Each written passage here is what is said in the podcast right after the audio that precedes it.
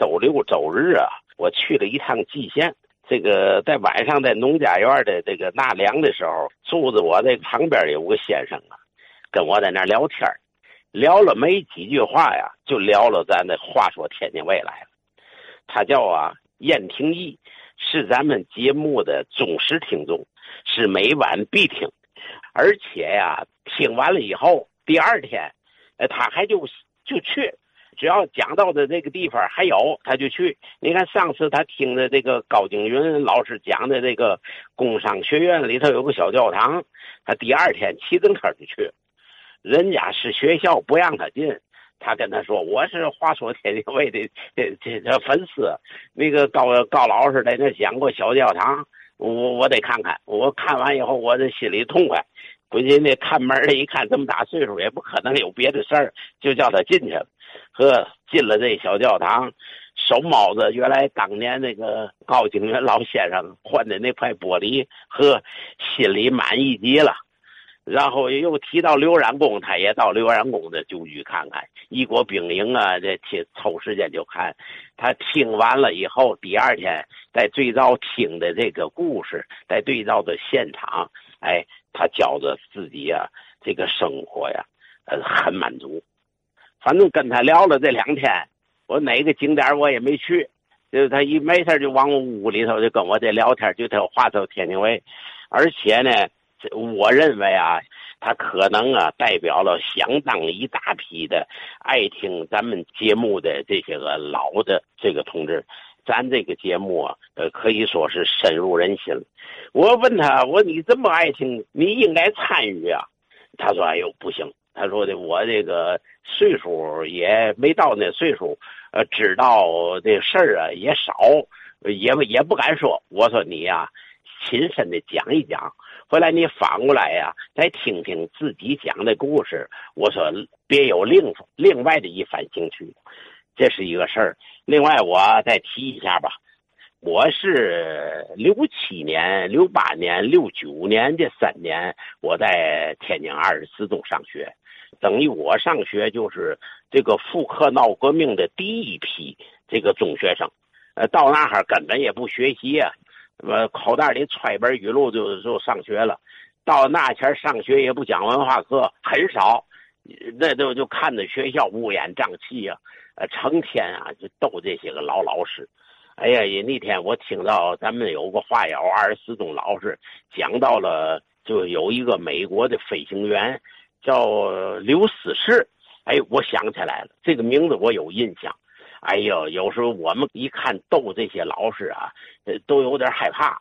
看着那白发苍苍的老老太太啊，老师啊，还有哎呀那挂着牌子，哎呦，现在想起来要一回忆这个，心里头也也真是不好受。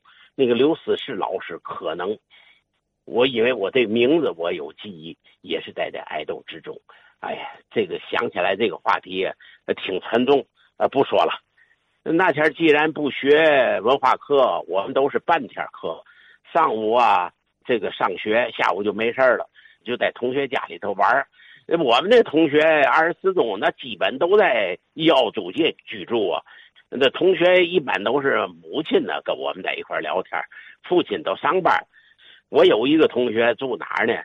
呃，住在。民族路的二十二号，就是在那呃现在的建国道以北靠左边的这个房子里头，这个房子特别大。我们同学在这住，是二楼是三楼我忘了，但是他住的是个顶楼。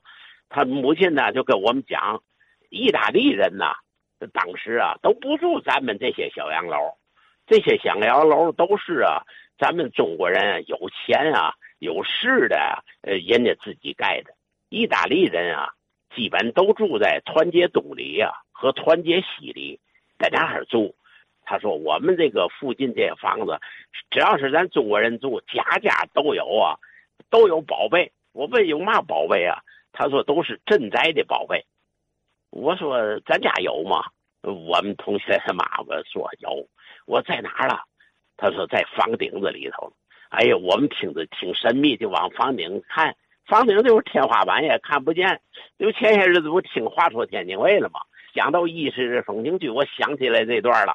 我就给我们同学打电话，我说的，你记得原来老娘讲的，你们家有镇宅的宝贝，还有吗？他一听啊，我们这同学就乐了。好，这句话到现在这五十多年，你还想着这事儿？他能没有？有啊。他说我在这屋里生，一直到拆迁，我没离开这屋。我对我这屋子老屋我有感情啊。当民工拆迁的时候，我在那儿盯着。拆完一个楼，拆当拆完拆我的楼的时候啊，天花板拆完了以后，我就上去。上去一看啊。上头是驼呀和那梁啊，都是松木，大方愣子，得有四十到五十公分这么大。他说我一看我就爬上去了，哎，在这个梁上头有一个布袋子，红布袋子，上头扎着口，里头插着一副啊乌木筷子。打开这个这个袋儿啊，里头还有啊这个松树枝儿和松树叶儿。在在里头这个装，他说他拿回来以后啊，他说我也不懂嘛意思。我说现在你还有吗这东西？他有啊，我哪能扔啊？他说回来我给你照下来。他还问我这嘛意思，我也不懂。我呀也就随便随口就说，我说筷子呀，快生贵子，呃那个松树啊，呃代表啊长寿，代表坚毅。反正我就给他回答，他也乐了，也挺高兴。我借这个节目，我说说这个，看看哪位老师傅这个讲讲，呃，咱们民俗有关这个镇宅的这个东西有什么含义？呃，这个从梁上这些东西能看出来，这房子当年它一定是华人建的，是吧？外国人没这规矩吧？那么这些东西都代表什么含义呢？我听有松树枝儿啊，还有筷子。哎，我估计啊，这都是源自于传统中国人建造民居、上梁动土时候的一些这个这个习俗，是吧？看看有没有老先生能 能给解释解释，这里有什么文化含义，是吧？